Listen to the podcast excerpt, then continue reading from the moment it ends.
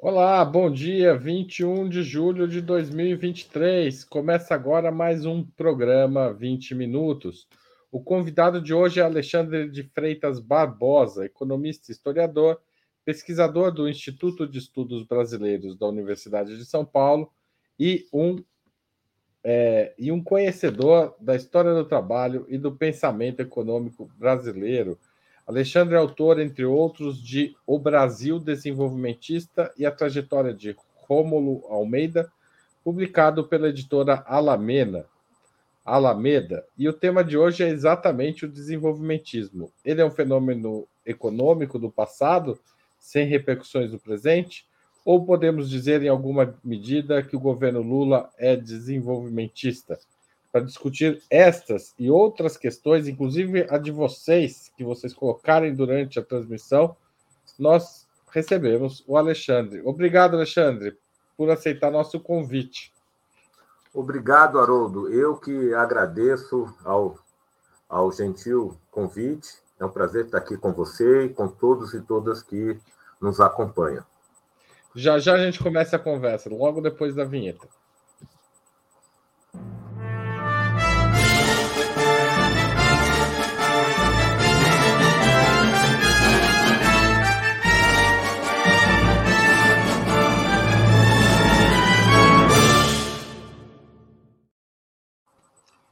Alexandre, bom dia, obrigado novamente. A primeira pergunta é justamente a do título do programa. O governo Lula é desenvolvimentista? Até que ponto a resposta para essa pergunta pode ser sim? Bom, bom dia, a Haroldo, bom dia a todos e todas novamente. Essa é uma pergunta capciosa, eu uma pergunta difícil de responder eu não é, é, conseguiria responder essa pergunta nos termos que ela é colocada. Tá? E eu vou te dizer por quê, é, Haroldo. É, é, esse conceito desenvolvimentista, é desenvolvimentismo ou desenvolvimentista, no meu entender, encontra-se inflacionado. Cada um tem o desenvolvimentismo para chamar de seu. Né? Então, você vê o governo Lula, o, o, o pessoal que, que, que gosta é, do governo, tende a dizer, ah, ele não é desenvolvimentista por conta do regime fiscal, é, que é restritivo, como alguns dizem, e aqueles que é, não gostam do governo Lula dizem que é desenvolvimentista porque gasta demais, etc. E, tal.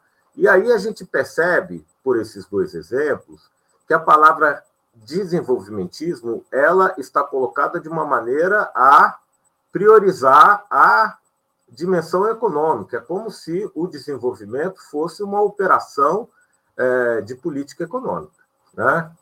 E nas pesquisas que eu tenho realizado, né, tentando é, realizar uma história do desenvolvimento no Brasil, eu costumo sempre é, colocar o seguinte mote: o desenvolvimento não é um problema apenas de economistas, não foi, não deveria ter se tornado, está deixando de ser. Tá?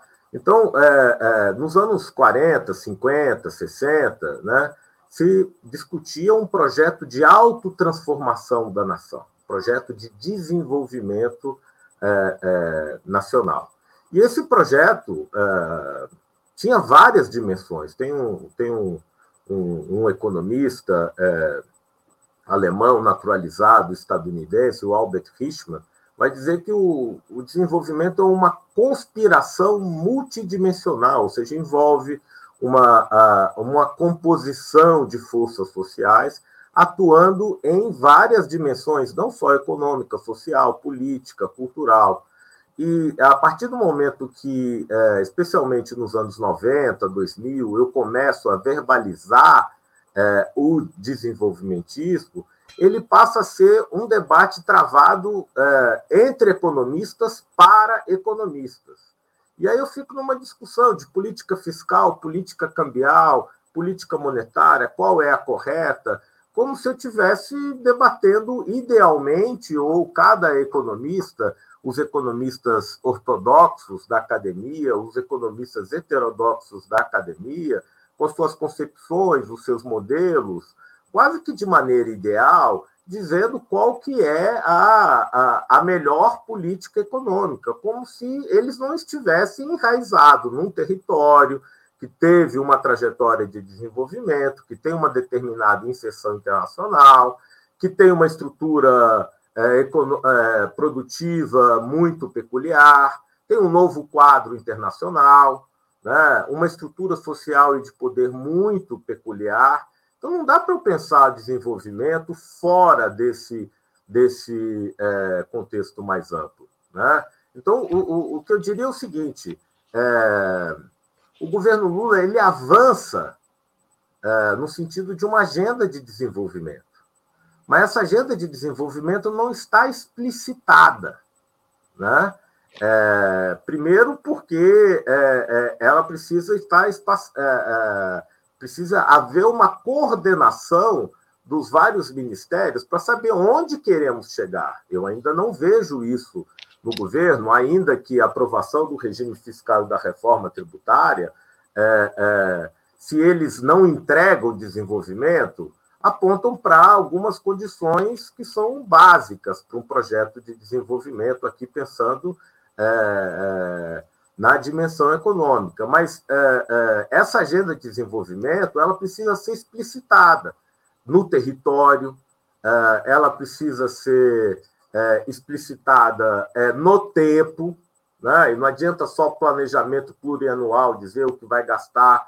Né? Eu preciso saber, eu preciso ter um planejamento. O Romulo Almeida, que era, foi o economista que eu estudei no livro que você mencionou, ele dizia o seguinte: o, o, o o planejamento é uma tecnologia econômica e social a serviço da política. É um processo de é, composição com vários segmentos da sociedade. Né? Então, tem a dimensão temporal, tem a dimensão espacial e tem a dimensão de como o governo interage com o conjunto das forças da sociedade. Então, por exemplo, há pouco tempo nós tivemos o lançamento do Conselhão, né? E eu acredito que o Conselhão, o Conselho de Desenvolvimento Econômico, Social e Sustentável, que no primeiro governo Lula não tinha uma participação tão importante, porque ali é, havia apoio de vários segmentos da sociedade, né? nesse contexto né, pós-terra arrasada, ele cumpre um papel decisivo, estratégico, né, de, de atrair os vários segmentos da sociedade e compondo é, esse plano. Então, eu acho que existe uma agenda de desenvolvimento, mas uh, uma agenda, uh, um projeto de desenvolvimento, um, um, uma perspectiva desenvolvimentista precisa, precisa incorporar uma tríade, que é uma interpretação. Que país é esse? Eu não faço projeto de desenvolvimento, não vá. Né? É, onde eu quero chegar, onde é viável e execuível chegar e com quem eu vou compor. Então, essas são algumas dimensões, não é, é discutindo qual câmbio é melhor, qual política monetária, é, acusando o Banco Central ou questionando o bom mocinho da Faria Lima, né? quer dizer, até porque há condições políticas, né? há, há, há limitações políticas para se é, confeccionar essa agenda do desenvolvimento que precisa ser explicitada. O Alexandre, considerando isso tudo que você falou, eu preciso fazer essa pergunta. O acabouço fiscal e a reforma tributária até agora aprovada foram majoritariamente, mesmo entre os apoiadores do governo, entendidos como reformas essencialmente liberais é possível, nesse aspecto, conciliar o liberalismo com o desenvolvimentismo? Ou você não concorda com essa avaliação? Não concordo. Não concordo. Eu não concordo porque, primeiro, o arcabouço fiscal é uma, diríamos, é um avanço. Ali reúne habilidade política e destreza técnica, né? Eu acho que aí você está falando de vários economistas heterodoxos da academia, é, muitos dos quais são amigos meus, eu até poderia figurar nessa categoria, mas o, o, o arcabouço fiscal, primeiro, ele vem substituir o teto dos gastos. Né? Então, você já aprovou a PEC da transição, que foi uma grande conquista no final do ano passado. Né? E aí, qual que é, era o desafio? Você entregar, ou seja, você, hoje você tem um país em que a grande finança é, comanda o país. Aliás, a grande finança vem comandando o país desde 1980, desde a crise da dívida externa, o aumento da dívida interna. Como é que é, é, eu enfrento? Né? Então, eu chego uh, enfrentando, dizendo que eu vou aumentar o gasto sem compromisso com superávit primário, aí o dólar explode. É, eu, tenho, eu tenho restrições em termos políticos. Então, o, o, ministro Haddad revelou uma grande habilidade política e o que entregou em termos de acabouço fiscal é, é uma perspectiva de aumento do, do, dos gastos, é, obviamente dentro de duas bandas, né, com uma previsão de aumento da despesa menor do que o, o aumento da, da receita, mas que permite o, o, o o aumento do gasto acima da inflação. Alguém poderia dizer: olha, isso é muito pouco, nós temos necessidades muito mais amplas. E ele entregou uh, para o mercado aquilo que o mercado queria, que era um superávit primário. Agora, veja bem: o superávit primário, que é o que eu preciso. É, é, é, é a diferença entre receitas e despesas de 1% para 2026 Vai comparar com 4,25% que o Palocci entregou em 2003, lá atrás, que foi um. Aquilo ali sim era liberal. Aqui eu tenho uma perspectiva de aumento de, de receitas, né, tentando é, fechar as torneiras das injeções fiscais, tentando, né, os advogados ali que estão junto com a Haddad, tentando ver, tem toda a discussão em cima do, do CARF, do voto de qualidade. Então, tem um conjunto de, de ações Uh, existe um piso para os investimentos, que é algo que, que, que, que foi avançado. Não é o, o, projeto do FOIS, mas me permite ter esse processo de planejamento. No limite, seja, depois até com a legislação. Com, com o arcabouço e a reforma, recoloca a ideia de planejamento dentro do Estado Exatamente. Brasileiro. Ele recoloca sentido, a ideia. Desculpa, ah, deixa desculpa. eu terminar. Desculpa. E nesse sentido, você acha que isso é um passo por uma política de caráter, não inteiramente desenvolvimentista, mas com características desenvolvimentistas. Sim, porque, é na verdade, o, o, ali eu estou criando a, as condições para a expansão do, do, gasto. Inclusive, é importante dizer que o Bolsa Família, o salário mínimo, ou seja, o aumento do salário mínimo já foi uma conquista. Né? É, você tirar o Bolsa Família e o, o, e o aumento do salário mínimo do arcabouço é, é, foi um avanço.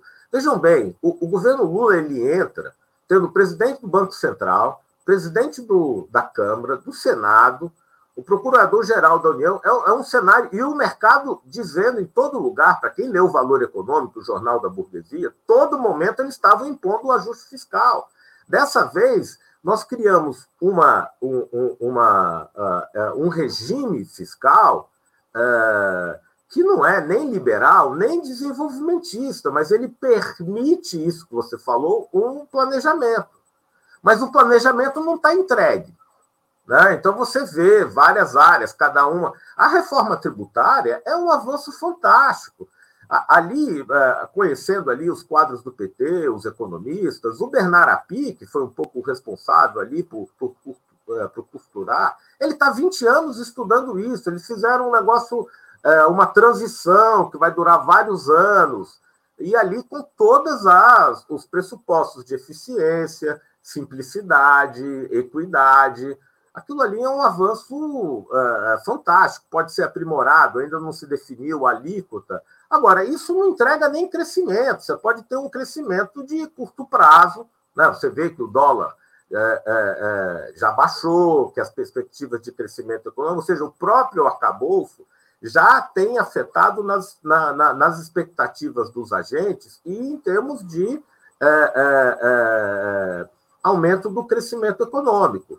Agora, é, qual o risco de ficar só nisso? É, você conseguir reeleger o Lula ou o candidato do Lula, você tem um ciclo expansivo curto.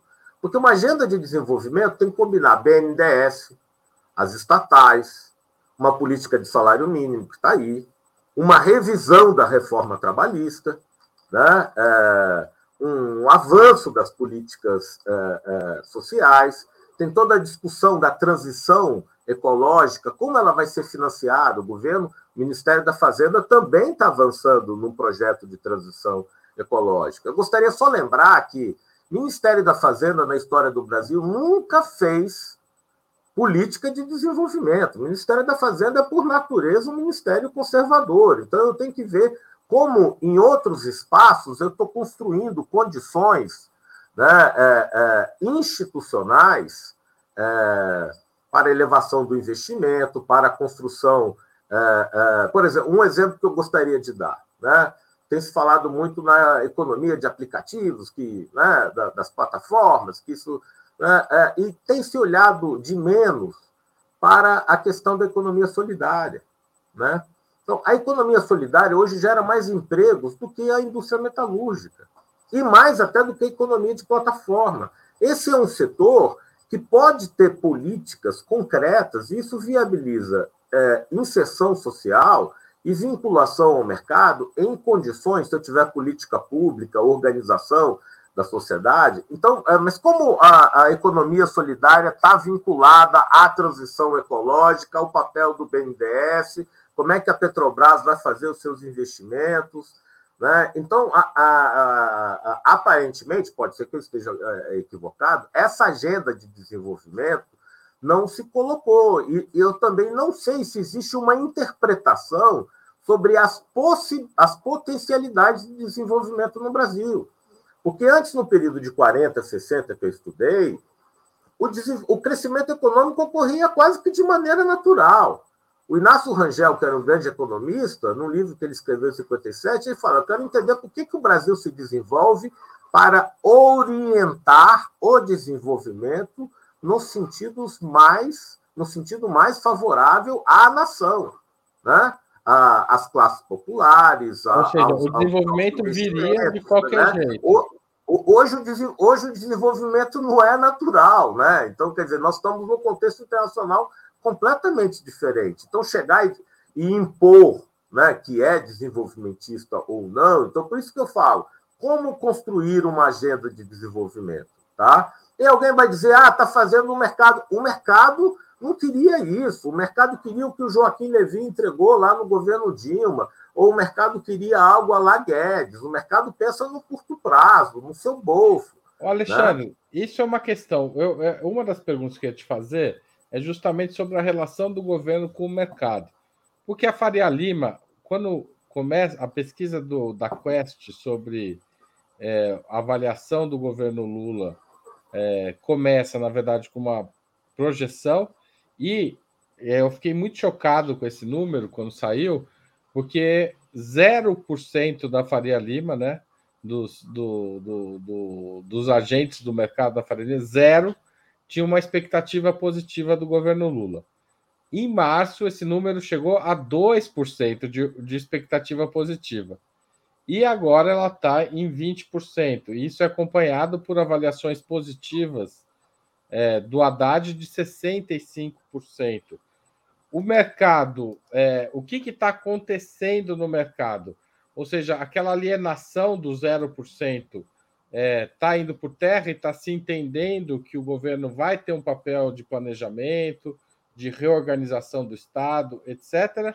Ou o, o, essa avaliação vem só porque todas as expectativas do mercado vêm sendo atendidas pelo governo e, sobretudo, pelo Ministério da Fazenda, que você mencionou aí como assim, é, é, muito interessante, muito interessante essa questão. Eu não acho que todas as demandas as, é, vêm sendo atendidas. O, o, o que existia era um erro de interpretação dele, do mercado, sobre o que seria o governo Lula.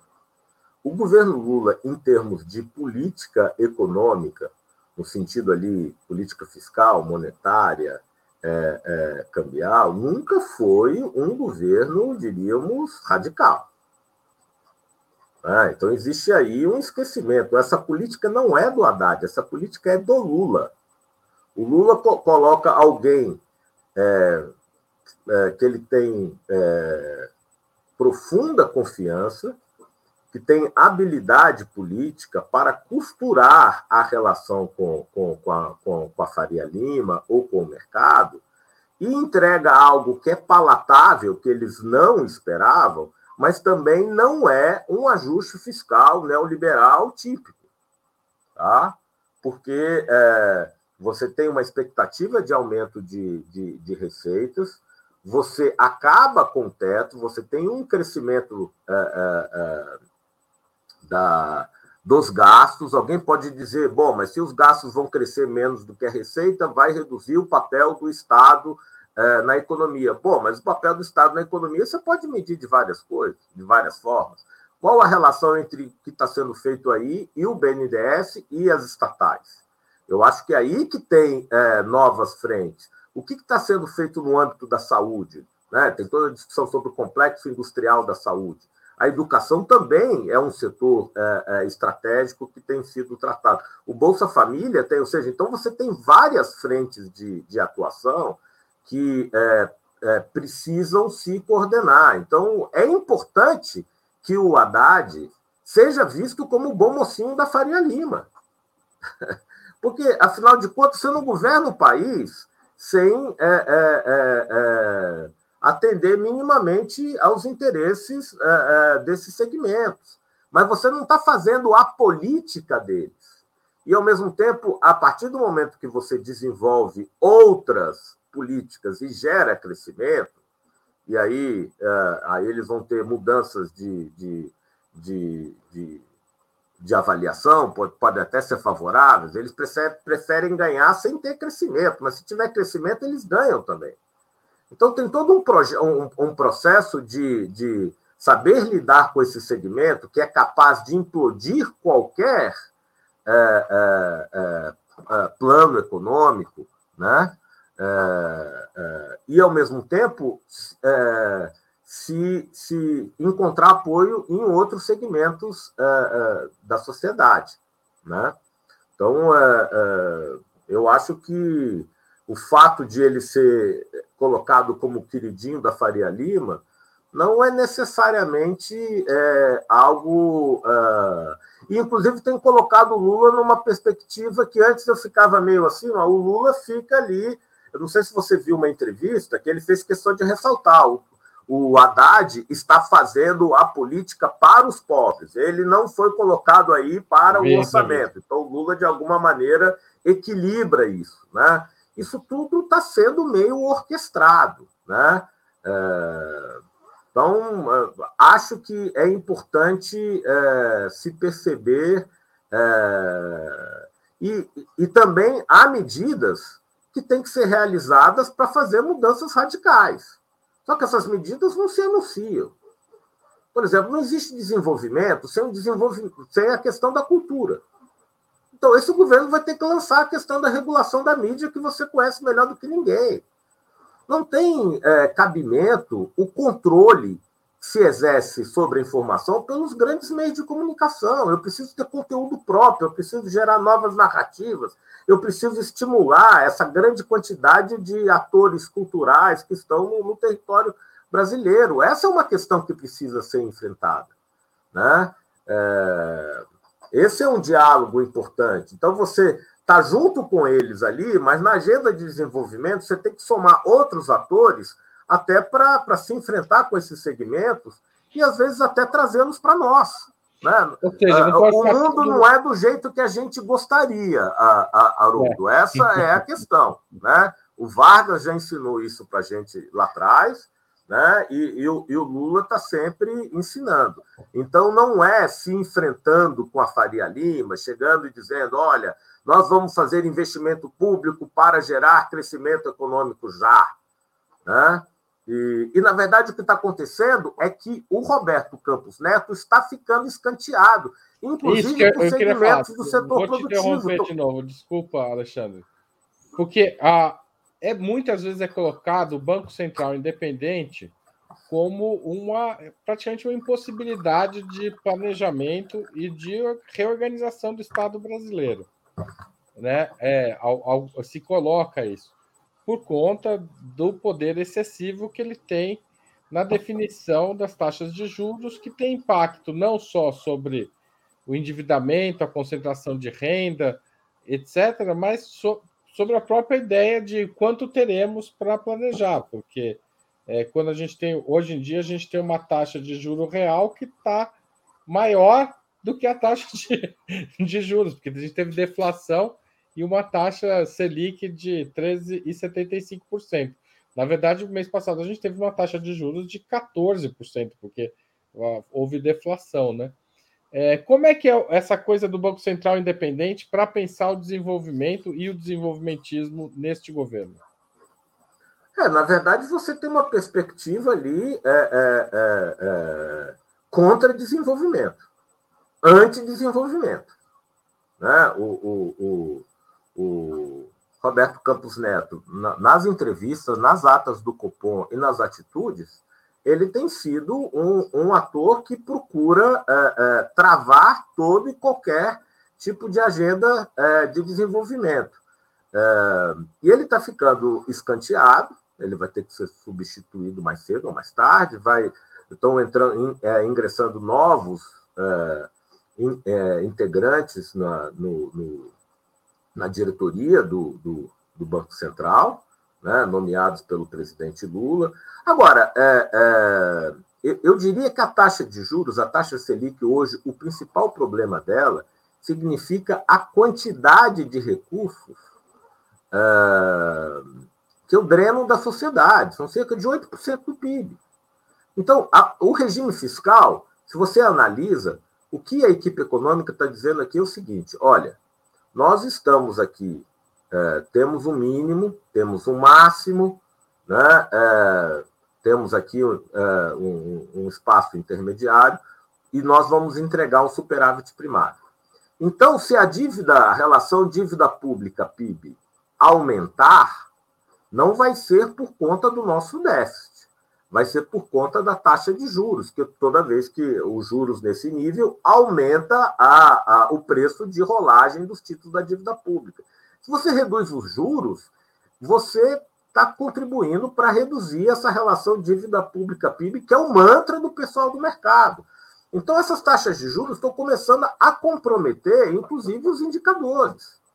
É, e todas as expectativas de inflação estão é, decrescendo. Então, o pessoal fica fazendo malabarismo e, e os, esse, o, o, os economistas ortodoxos, neoliberais, uh, eles já deviam estar se aposentando, porque eles fizeram durante o governo Bolsonaro todo o negócio de que precisava, uh, sem reduzir o gasto, a economia não vai crescer.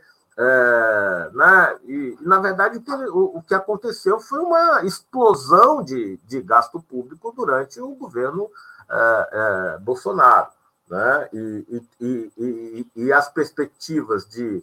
E, e, durante o governo Temer, né, a redução, uh, quando foi imposto o teto e a redução dos gastos, tampouco trouxe crescimento. Então, essa noção de que se eu não fizer as reformas, as reformas deles, né, é, que eu chamo de reformas de base pelo avesso, né, se eu não fizer as reformas, não vai ter crescimento, Uh, eu fiz algumas reformas e não teve crescimento nenhum. Esse pessoal tem que aposentar o seu discurso.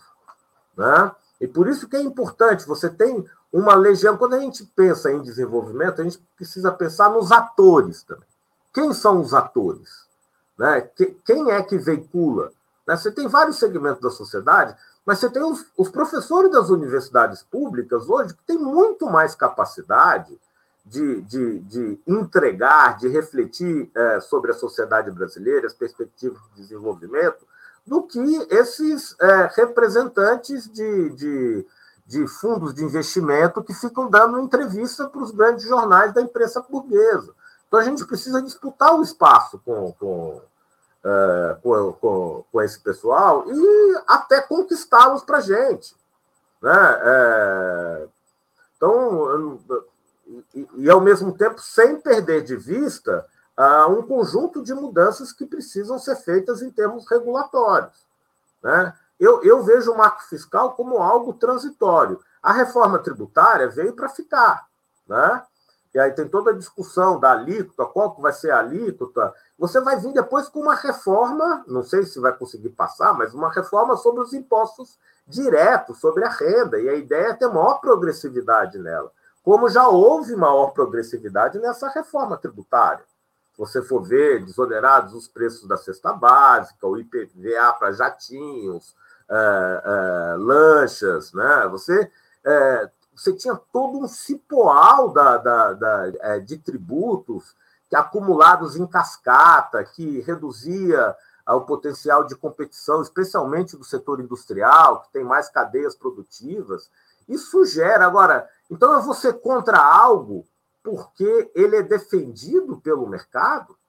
Inclusive, em vários pontos existem questionamentos deles. Né? Então, eu acho que está sendo. É, é, nós estamos criando as condições para estabelecer uma agenda de desenvolvimento, é, mas a agenda de desenvolvimento, se ela não é explicitada, se ela não é, é, é se ela não vem junto com as forças da sociedade, burguesia, movimentos sociais, sindicatos, é, setores do, do, do, Estado, se ela não é pensada no tempo e no espaço, é, por exemplo, o PAC que está sendo lançado, é, como é que ele é? é um conjunto de obras que eu organizo? Como é que eu detono novas atividades é, econômicas e sociais no Nordeste, no Norte? A questão da Amazônia, por exemplo. Uma das coisas é, é, é, colocar o desenvolvimento para além da agenda econômica é fundamental. Por exemplo, outro dia eu estava vendo no valor, né? É, uma matéria, não sei se você viu, Haroldo, sobre o chamado do Raoni. Ou seja, o Raoni, por conta da né, líder indígena, está chamando uma reunião na sua aldeia, lá no, no Mato Grosso, né, vão estar todas as lideranças indígenas para questionar, né, é, é, é, inclusive as mudanças aí que foram feitas no, no, no Congresso, né, retirando o poder da, da, da ministra uh, Sônia Guajajara. Então, ele está reunindo todas as lideranças uh, uh, indígenas e um conjunto de lideranças políticas, e aqui, inclusive, a, a, a aldeia está em efervescência, porque vão vir outros Uh, vão vir uns brancos que não são do, indígenas, existe um processo ali de casamento de perspectivas, e eles vão ficar é, em novas malocas e até em estruturas de palha para os VIPs que não se sentirem à vontade de tomar banho no rio. É, ou seja, tem uma agenda de baixo. Ele fala: olha, eu não consigo, nós estamos sendo circundados por um, por um, por um espaço que é puro pasto. Nós temos que resistir a isso. E o Lula foi chamado para esse encontro. Isso significa ter um, ter um significado simbólico fantástico.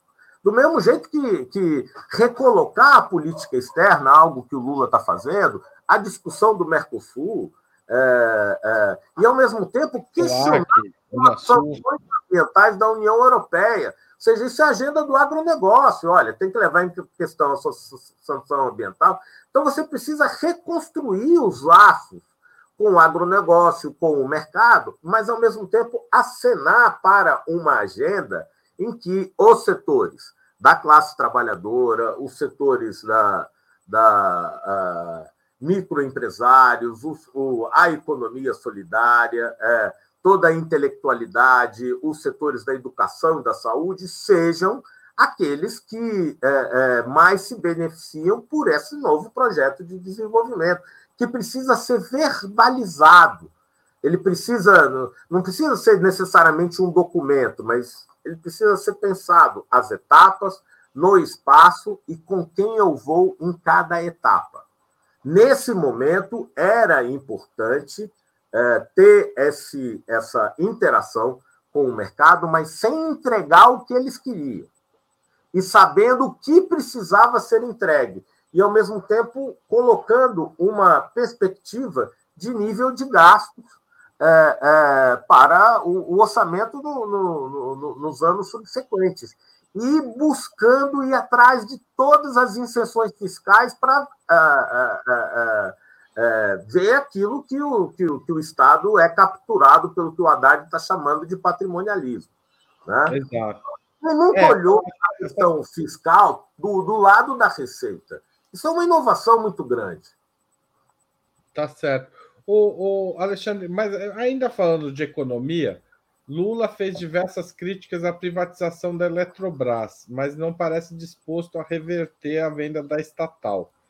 Por que, na sua opinião, esse discurso que critica um processo, mas não coloca a perspectiva de revertê-lo? É, aí eu acho que tem uma, uma questão do governo Lula, é, que eu tenho tentado avaliar. É, o, o, primeiro governo Lula, o Lula tinha parceiros de trajetória, né? É, de 20, 30 anos. Esse é o governo em que o Lula é, tem uma ascendência sobre todos os ministros, e isso tem um lado positivo, mas tem um lado negativo também, né? É, então, é, por que, que tem um lado é, negativo? Porque é, acaba que ele tem uma, uma proeminência muito grande, especialmente nas falas que ele.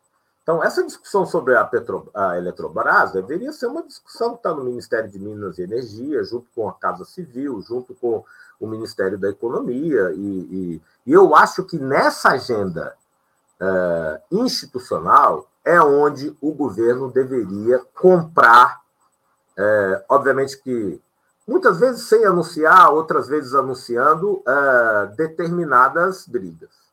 Ah, então, por exemplo, o BNDES ele precisa discutir esquemas de financiamento e ter política de subsídio para determinados setores. A Petrobras é, tem que voltar a ser uma empresa com suas cadeias produtivas. Várias das vendas de refinarias da Petrobras são questionáveis juridicamente, como diz o, o, o meu amigo, o professor Gilberto Bercovitch, professor titular de Direito Econômico uh, uh, aqui na, na, na, Universidade de São Paulo. Uh, então, eu acho que em algumas frentes, como foi no salário mínimo, né, você precisa de ter uma agenda de baixo e uma participação dos movimentos sociais é, fortes para é, é, o avanço nessas, nessa. Então, eu acho que a questão da, da ficar falando da Petrobras, você tem que trazer um plano para recompra das ações, questionar o processo de privatização, né? até porque você ganhou capital na negociação com o regime fiscal e com a, a, a, a reforma tributária. Sabe? É, não é para pôr esse capital, esse capital político na, não é para colocar o capital político na poupança e esperar render juros. É, não, olha, quando é que vai vir a nossa agenda, essa agenda de desenvolvimento de longo prazo?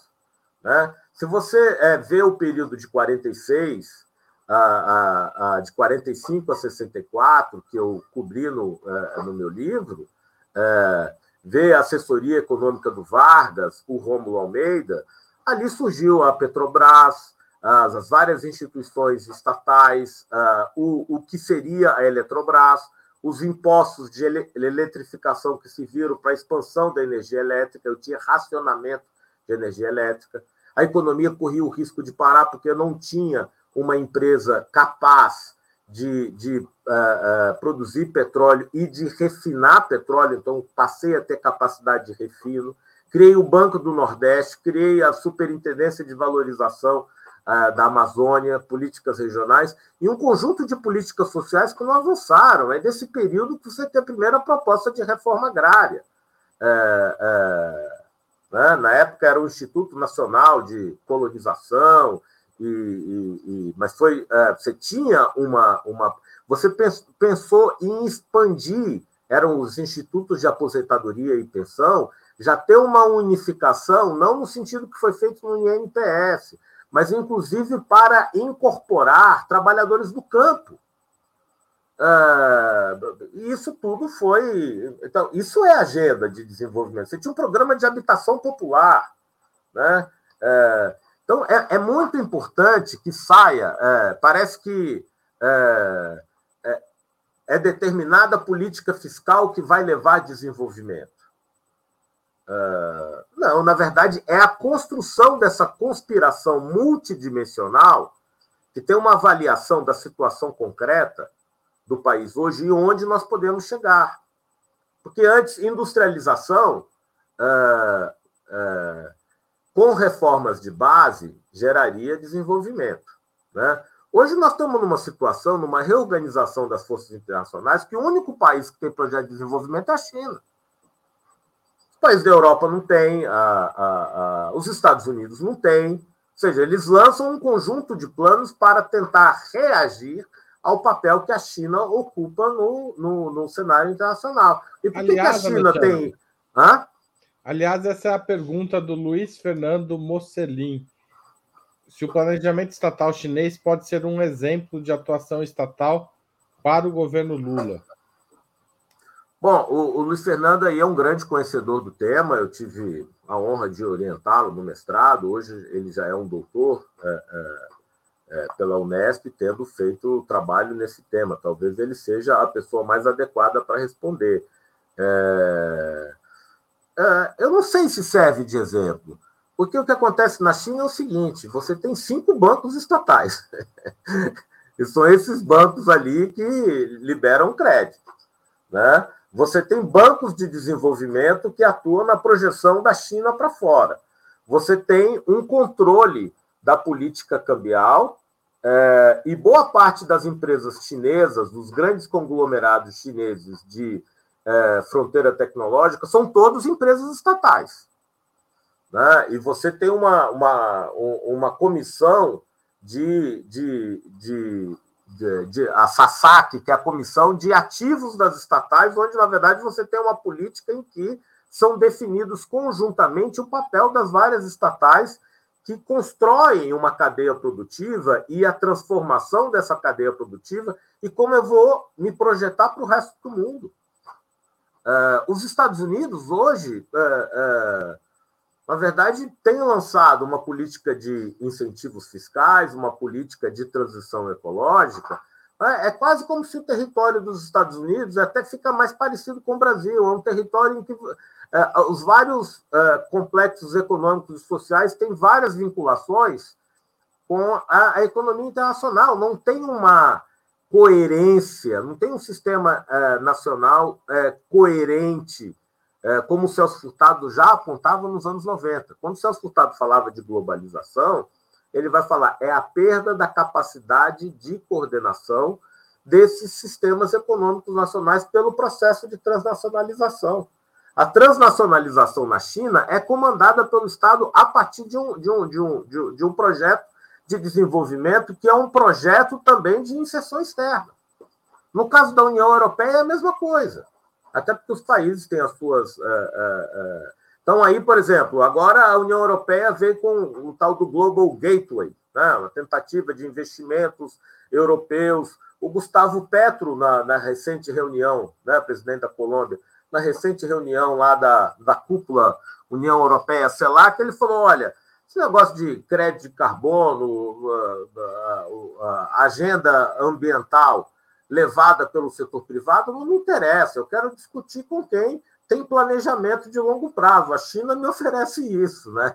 Então, é, é, essa é uma outra questão, aliás, né? Ou seja, o, o, o projeto de desenvolvimento no Brasil de 40, 60 estava no contexto de Guerra Fria. Aliás, ele foi destruído, o projeto desses intelectuais orgânicos do Estado, que tentavam realizar conexões com a burguesia industrial, inclusive com o operariado, ou vários é, movimentos sociais, as ligas camponesas, havia uma tentativa de conexão é, é, disso tudo. Esse projeto foi brecado pela, pelos conflitos gerados pela Guerra Fria, que colocou determinados economistas, como Roberto Campos, uma aliança da burguesia com os grandes latifundiários, e o golpe gerou um, um, um, processo de avanço das forças produtivas, é, com precarização das relações de produção e a sociedade capitalista mais desigual. Até por isso que eu falo que de 64 a 85 nós entramos no pós-desenvolvimentismo. O que, que é isso? Então, agora, desenvolvimentismo é fazer o cortejo triunfal dos vencedores, é uma história do desenvolvimento das forças produtivas. é, é, destruindo os recursos é, naturais, gerando uma sociedade desigual. Foi isso que foi completamente diferente do que havia sido pensado antes. Então, eu pensava nesse bloco. O, o, não dá para colocar o Geisel no mesmo pacote do JK. É esse que não, tá não, do, do, JK, do Getúlio e do. Né, ali houve né, um, um confronto, uma disputa, e o, o, o, o, ocaso, o fim do Brasil desenvolvimentista, é a vitória desse projeto. Da... Então, eu chegar e falar, né, depois do pós-desenvolvimentismo, nós temos esse período de 85 a 2016. O que foi esse período? Né? eu tentei ter um, um, um projeto de desenvolvimento, que é assim que eles falavam no plano real, que foi frustrado, não era só um plano de estabilização. Depois eu tive um projeto de desenvolvimento, se é que foi um projeto, né? foi mais um, um ciclo expansivo, é, é, curto, ainda que muito mais vigoroso e com é, mais inclusão do que no governo FHC. Né? Depois esse ciclo se é, é, é viveu o seu descenso, e aí nós tivemos o, o, o monstro, né? todos os as, as, as, traumas da nossa sociedade a partir desse governo autoritário de extrema direita é, que chegou. Então, é, e aí eu chego agora e vou é, virar desenvolvimentista, ou seja, é, desde os anos 70 nós vivemos a intronização do, do subdesenvolvimento e da dependência. Esse processo foi é, acelerado nos anos é, 80 e 90, e nos anos 2000, eu não fui capaz de reverter isso, porque isso é um trabalho de décadas. Houve até uma certa euforia, havia uma retórica no, nos nossos governos, e assim que eu coloco nossos governos, porque eu sou um intelectual participante, ah, de que país desenvolvido é país sem pobres, ou que nós somos um país de classe média como se eu não tivesse a dimensão dos, dos desafios que eu tinha. E depois eu me assustei na hora que veio essa, né, essa contra-revolução é, de, de extrema-direita. Né? Então, é, não, não dá para eu chegar e falar, ah, vamos fazer desenvolvimento depois de tudo isso que passou. Né? O Celso Furtado tem um, um livro que chama Construção Interrompida, né, de 92, que o nome é muito interessante, né? Ele está dialogando, né, com, com o fracasso da geração dele, como ele mesmo admite, né?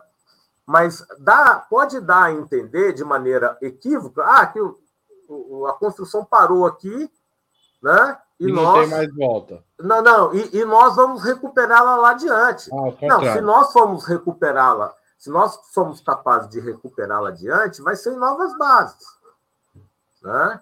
É, porque o, o, ele mesmo, no livro chamado Cultura e Desenvolvimento em Tempos de Crise, ele vai dizer: olha, a, a, a, a crise significa que aquilo que eu estou perdendo agora, eu não consigo recuperar amanhã. A crise significa um conjunto de oportunidades perdidas. Né? Então, é, na verdade, eu, eu, a agenda de desenvolvimento é uma agenda que tem que se projetar nos próximos 20 anos. É, ela está começando agora. Então, nesse sentido que eu tenho que olhar o regime fiscal e a reforma tributária, né? claro. que são um avanço é, que não dá para caracterizar como desenvolvimentista ou não desenvolvimentista, mas elas possibilitam uma agenda de desenvolvimento no futuro. Agora, alguns integrantes do governo dão por, por assumem de antemão que isso será suficiente para gerar desenvolvimento. Não. Alexandre, Aí não. Claro. Você usa essa categoria de intelectuais orgânicos do Estado no seu livro. É, tem intelectuais orgânicos do Estado em funções chave hoje no governo Lula? Você enxerga eles? Muito interessante você fazer essa pergunta.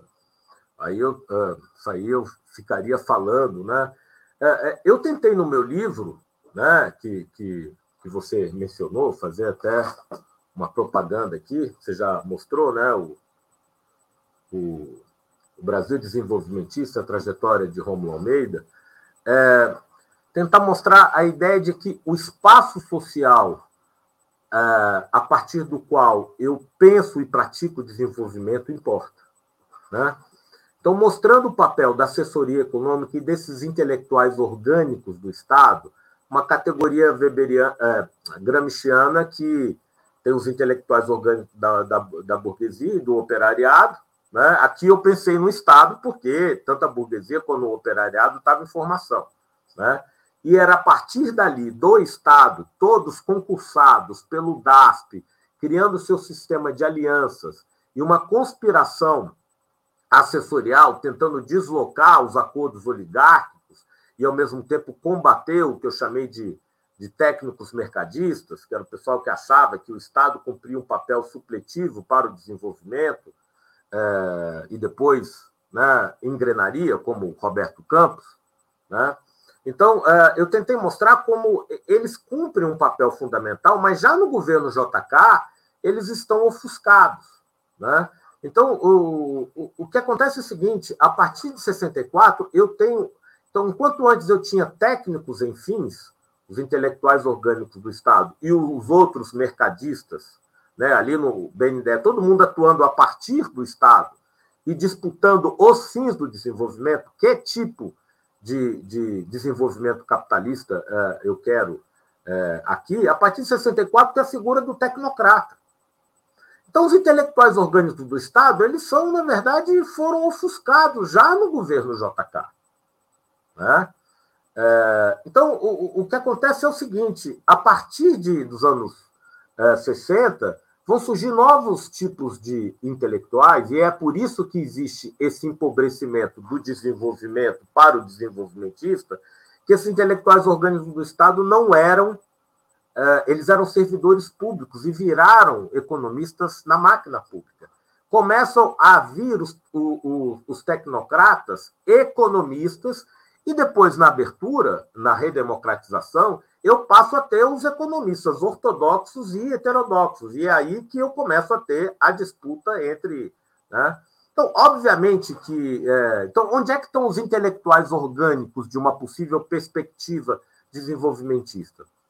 é, sem advogar em caso, causa própria, eu acho que os intelectuais orgânicos da universidade pública e os intelectuais orgânicos dos movimentos sociais podem gerar uma combustão criativa muito forte, produzindo desenvolvimento num território a partir da educação, a partir da saúde.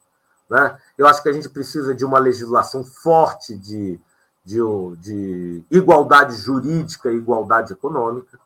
É, tem várias, é, a quantidade de, de, de presidiários e presidiárias sem julgamento no Brasil. Você tem um conjunto de pessoas que não têm quaisquer direitos. Isso é agenda de desenvolvimento na veia. É, e que você não precisa de, de muitos é, recursos. E, obviamente, que. É, agora, o Estado, como a gente viu na Lava Jato, passou a ser povoado de castas, né? Então eu criei determinadas castas dentro do Estado. É, às vezes até por alguns avanços da Constituição de 88, eu não saberia dizer. Então, esses intelectuais orgânicos do Estado estavam ali. Agora, obviamente que é no âmbito da sociedade, das universidades, que nós temos essa perspectiva contra-hegemônica e que tem que lidar com é, quadros é, do setor privado, quadros do Estado. Né? Se você pega uh, entidades como a Caixa Econômica Federal, Banco do Brasil, é, BNDES, Petrobras, o, o, o, grau de qualificação desses quadros, e muitos deles com um compromisso uh, com o desenvolvimento, então você tem que criar esse processo de somar força. eu costumo dizer o seguinte: às vezes as pessoas falam, ah, não temos novos furtados, não temos novos Rômulos, não temos novos Jaguaribes, novos Darcis. O processo de conhecimento para gerar essa transformação social, esse projeto de desenvolvimento nacional, hoje é um processo coletivo é, é, é, e interinstitucional. E eu vejo a, a, a, universidade, os movimentos sociais, sindicatos, MST, é, entidades de classe e segmentos importantes do Estado liderando essa agenda e precisa, eh, nós precisamos convencer os empresários mais tacanhos, bolsonaristas, alguns não vão, nós precisamos civilizar esse pessoal. Nós precisamos mostrar que eles podem ter mais lucro e mais rentabilidade sem precisar viver das acumulações primitivas de capital, sem ocupar a terra, sem é, viver de, de, de é, é, superexploração de trabalhadores, tirando direitos trabalhistas. A revisão da reforma trabalhista é fundamental. E me parece que o governo está atrasando nessa, nessa tarefa. Ah, então, é, é, ou seja, é, fica essa coisa, ah, eu, eu me curvei a Faria Lima e, eu perco de, de vista outras agendas que são importantes que, inclusive, vão ser facilitadas pelo novo regime fiscal e pela é, é, reforma tributária. Agora, essas são algumas reflexões sobre o momento presente, é, Haroldo, ainda que eu posso redefinir daqui a dois, três meses. Eu acho que a, a, minha contribuição ao debate é tentar pensar a história do desenvolvimento do capitalismo no Brasil é, na longa duração, né? tentando, inclusive, é, é, ver como surge o conceito de desenvolvimentismo e as suas várias acepções. Eu, às vezes, até brinco, quando alguém fala desenvolvimentismo, eu falo, o que você está querendo dizer com isso? Uhum. Eu tenho que usar outros termos, porque senão fica um debate de acusação, onde cada um é, eu vejo pela negativa, pelo positivo, né? É, é, e acabo não entrando no cerne do debate e sequestrando o debate para as políticas meio, como diz o Pedro Dutra Fonseca, política fiscal, cambial, monetária. É, elas são as políticas meio, as políticas fim são política industrial, de comércio, é, política é, exterior, política tecnológica, política educacional, né, política voltada ao trabalho, de salário mínimo. Essas são as políticas fim. E um conjunto de de políticas institucionais que são capazes, às vezes, de promover uma expansão uh, do crédito e, e ir uh, uh, angariando forças na sociedade.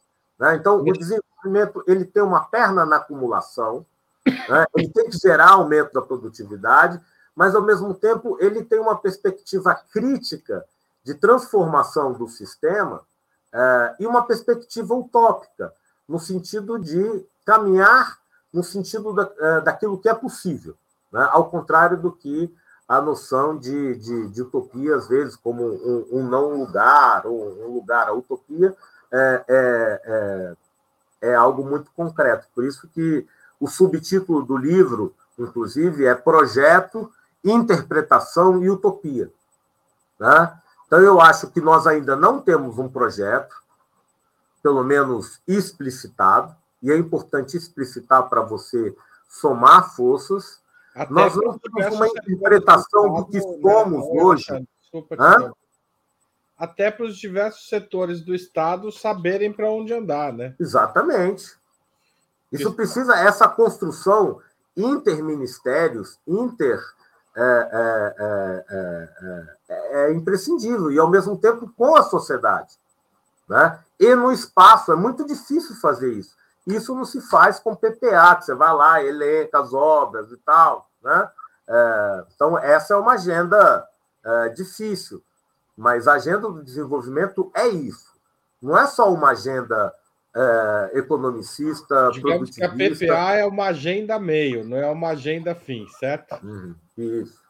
Ô, Alexandre, eu, eu, vou, eu nem pedi para as pessoas assinarem a Opera Mundi, ainda, porque a conversa está muito boa, mas assine a Operamundi, operamundi.com.br barra apoio, ou se torne membro pagante do canal do YouTube, ou mande superchat, super sticker durante essa transmissão, ou mande um valeu demais, ou ainda um Pix.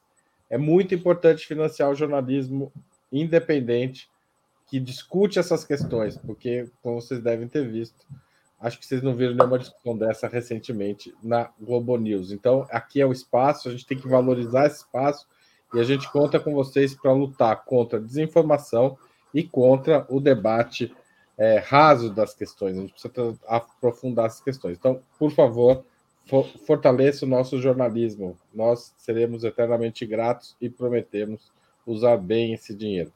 Alexandre, o, eu queria falar um pouco do seu livro, senão a gente vai acabar sem, sem focar ele diretamente. O, você faz um estudo do, do desenvolvimentismo, ou, né, do, no, do, nos anos entre 45 e 64, como você já mencionou, mas por meio de uma figura específica que é a do Rômulo Almeida, assessor do Getúlio Vargas, quando da criação da Petrobras, da Eletrobras e de outras políticas de desenvolvimento. Você poderia resumir para a gente quem foi essa figura? Quem, por que, que você escolheu essa figura para contar a história desse período? É muito interessante, Haroldo, porque é, o, o Rômulo aparecia muito pouco na literatura é, sobre desenvolvimento. Né? Obviamente que ele aparecia com, com, até com certo destaque no grande livro do Ricardo Biechowski, né? É, é, o é, pensamento é, é, pensamento econômico brasileiro, o ciclo ideológico do, do, do, do, desenvolvimentismo. Agora me fugiu, era um livro de cabeceira durante muito tempo. mas eu descobri, ou seja, ele então aparecia ali no, no Ricardo Biechovs, que tem um grande livro sobre o pensamento econômico brasileiro, é, mas era basicamente desconhecido. Eu tive acesso ao acervo do IRAI, do Instituto Romulo Almeida de Altos Estudos, comecei a estudar o papel da assessoria econômica de Vargas e descobri que havia ali é, um conjunto de intelectuais, que eu fui chamar de intelectuais orgânicos do Estado, que haviam pensado o desenvolvimento nacional, que inclusive estavam é, dialogando com o Celso Furtado, que eu chamo de boêmio cívico imposto avançado. Boêmio cívico é como eles eram chamados pelo Vargas, que os olhava né, do Palácio do Catete e os via trabalhando nos pareceres até de madrugada. Né? Então, era um jeito é, é, carinhoso do presidente, que, inclusive, é, era um líder positivista que acabou abraçando a transformação do positivismo em um projeto de desenvolvimento nacional no contexto democrático. E essa assessoria era composta de seis, dez pessoas que atuavam nos bastidores. E eu comecei a perceber que ali tinha, né, é, e aí eu fui ler né? O Rômulo ele serve de peão, né? como o professor Gabriel Com, muito gentilmente, que fez o prefácio do livro, para que outros personagens, para mostrar quem foram aqueles que pensaram e praticaram o desenvolvimento a partir de quais instituições. E aí, na verdade, como sempre a gente faz, é quase um chavão, é, é o presente que nos motiva a ir para a história. E eu estava muito na discussão do presente de que desenvolvimento é política fiscal, é política monetária, no debate entre os economistas. E aí eu fui percebendo, esses foram pensando a economia de maneira enraizada no espaço, pensando o Estado como estimulador do, do, do setor privado e buscando novas formas de inserção social da classe trabalhadora que estava surgindo pensando em projetos de reforma agrária, então, é, de desenvolvimento regional.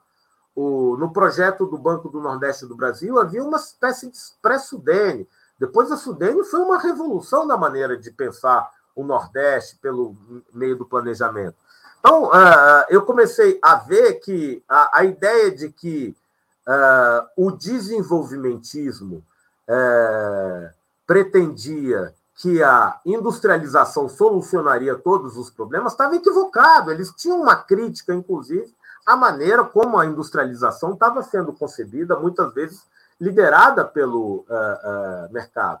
Então, eu gosto de pensar, e aí eu fui trazendo Florestan, Fernando Henrique, os intelectuais críticos da academia, trouxe o pessoal do ISEB, né, mostrando a força volitiva, crítica e utópica do desenvolvimento nacional, é, do desenvolvimento para a, a autotransformação nacional e para servir para alimentar o debate atual. Né? É, e, e aí eu fui percebendo que o Romulo estava em todos os lugares. Né? Tem uma hora ele não estava mencionado pela bibliografia, mas ele estava em todos os lugares. Então, é, como é que ele consegue estar por trás de tantas iniciativas? Tem uma hora não é ele, é um conjunto de, de, desses intelectuais orgânicos do Estado. Né? Tem uma hora que você elenca todos os postos que ele assumiu. Estou tentando achar o capítulo aqui, faz tempo que. Ele é quase um bico.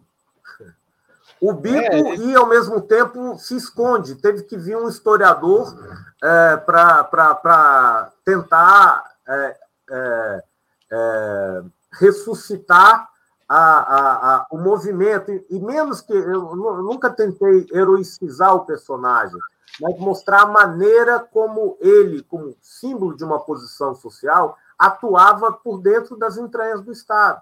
Porque a crítica que a sociologia da USP fez ao ISEB, de que e todos eles eram isebianos, de que o ISEB é, é, mascarava as contradições de classe. Na verdade, o ISEB acreditava, e também eles, que eu pudesse, de alguma maneira, é, orientar a burguesia industrial. E, na verdade, eles foram derrotados e essa burguesia industrial é, passou a ser a, a, a, se associar a um Estado voltado à acumulação é, é, é, de capital com custos de trabalho reduzidos e com subsídios estatais criados pelas instituições que esses indivíduos criaram. Né? Oh, no, no capítulo As Várias Trincheiras do seu livro, você fala que o, o Rômulo intermedia várias iniciativas que brotam do Estado.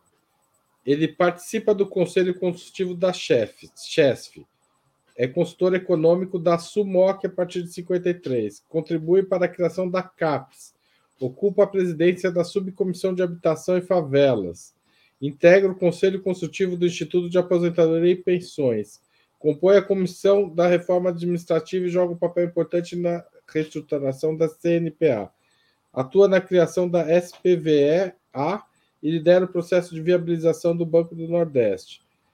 É, assume algumas dessas funções ele assume por delegação do presidente Vargas e a outras porque ele se sente motivado mesmo a participar desse processo. Ou seja, ele era um ele estava preocupado com a organização de cada um desses esses, essas estruturas mas pensando no projeto geral de desenvolvimento do governo Vargas, né? É, é interessante que eu nunca tive um plano, porque eu não podia mencionar a palavra plano, e o governo Vargas estava sempre ali é, é, sob fogo cerrado. Né?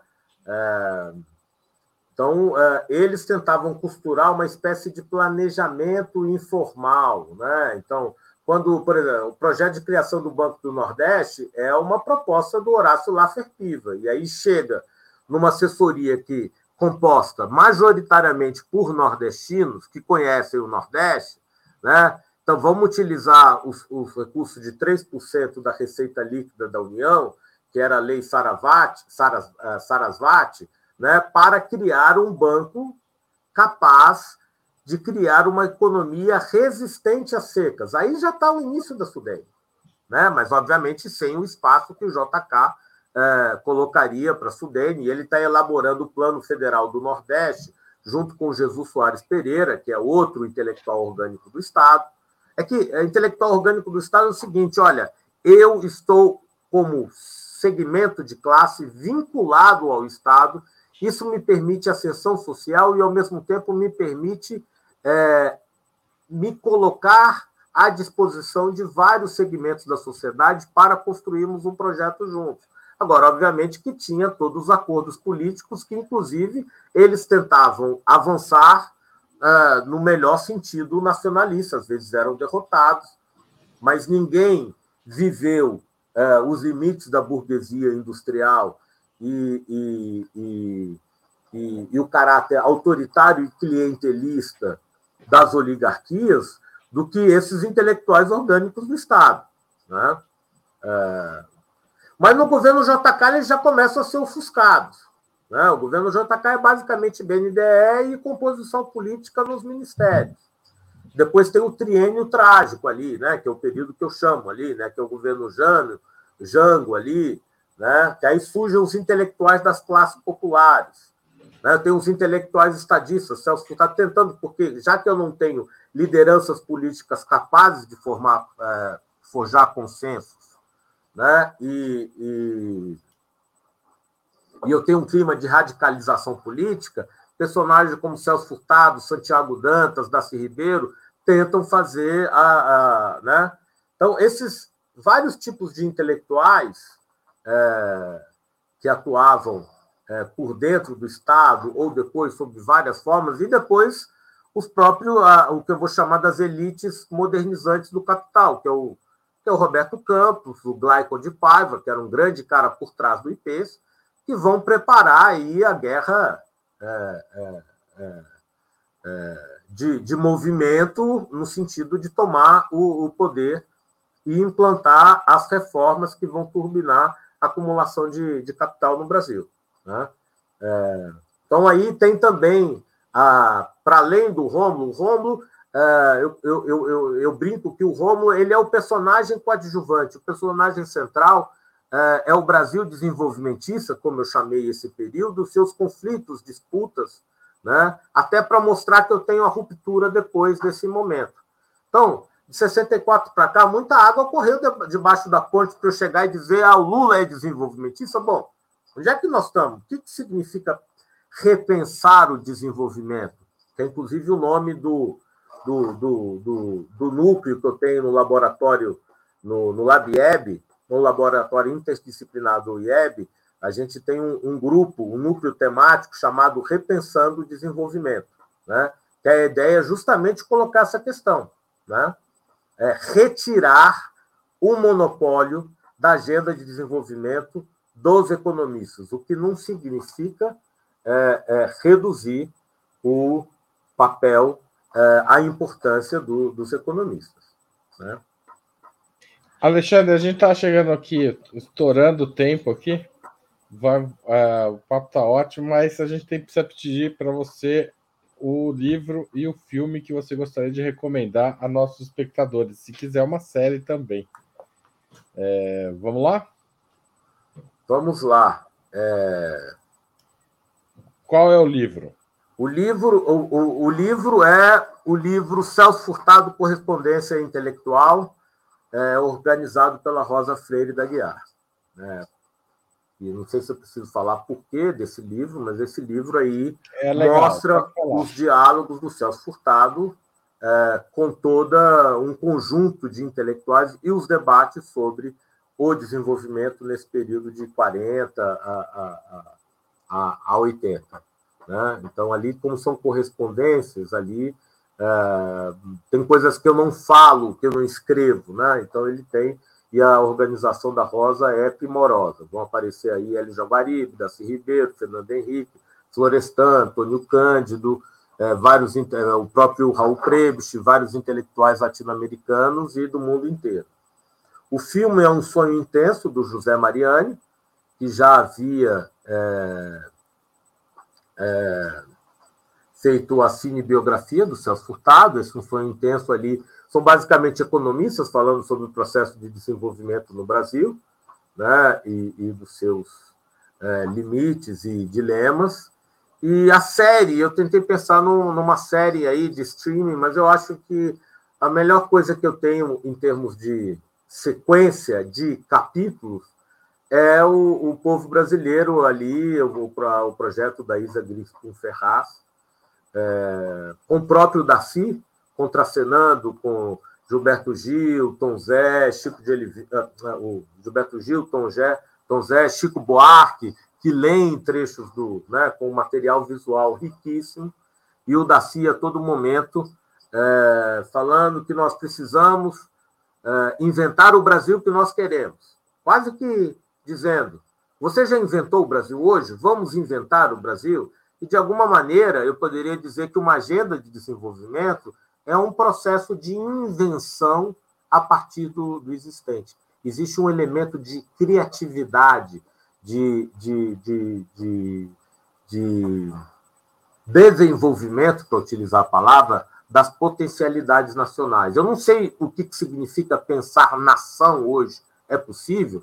tem um conjunto de questões, né? mas eu acho que são essas questões são prioritárias é, é, e, e, o governo, esse governo que assumiu as eleições no quadro que a gente vivenciou, é um governo de frente ampla, né? E é um governo que os intelectuais que apoiaram, as forças sociais, têm que estar ali discutindo, é, é, debatendo, apoiando, criticando, né? Então, é, é, eu acho que esse é o nosso nosso no, nosso papel, né? Então, inventar o Brasil, como Daci diria, tem um, uma conexão com a construção de uma agenda de desenvolvimento de longo prazo.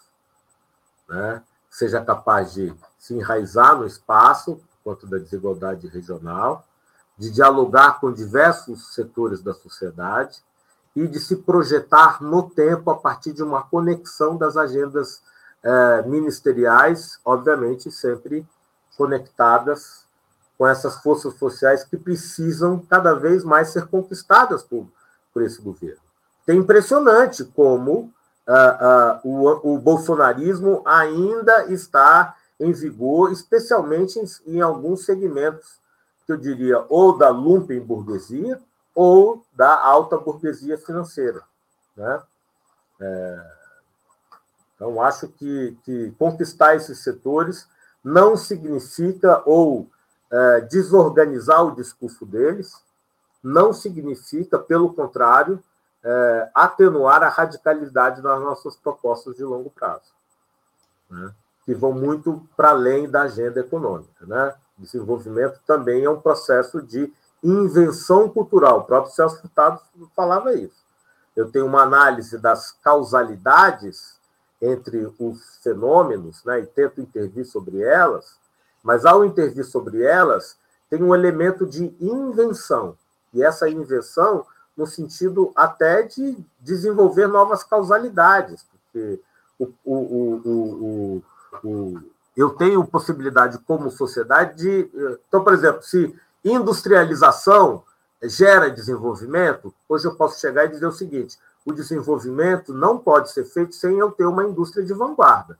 Mas não necessariamente vai ser a indústria de vanguarda que vai puxar o crescimento econômico. Eu posso ter uma articulação entre os setores de alta produtividade e os setores de economia solidária, o, né, agricultura familiar, né, é, outros né, é, é, é setores sociais. Você não vai imaginar que você vai ter um projeto.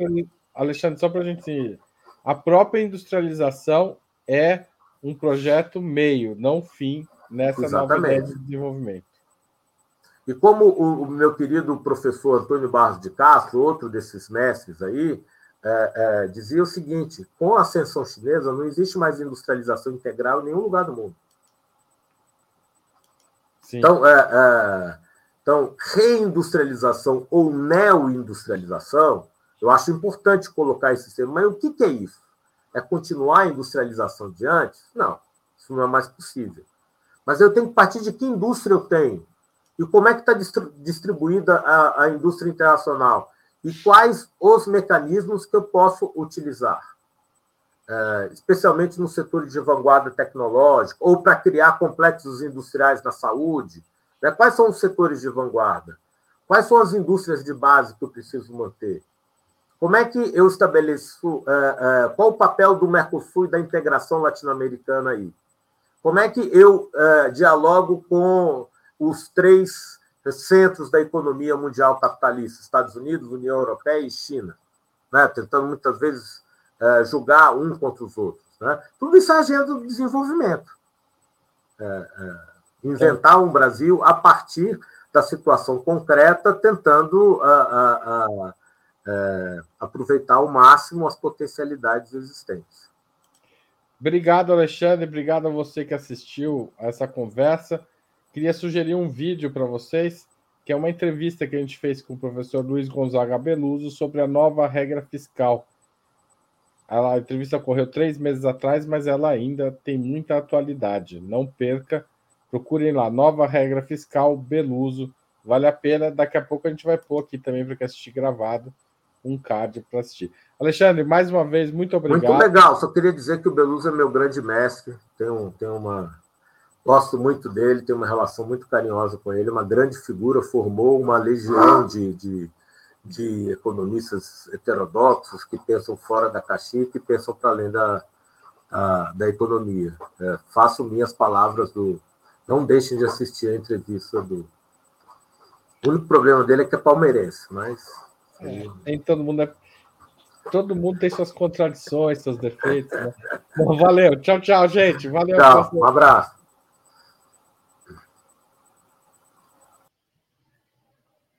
Bom, chegamos ao fim. A sugestão é essa. E até mais. Valeu. Tchau, tchau. Roda a vinheta.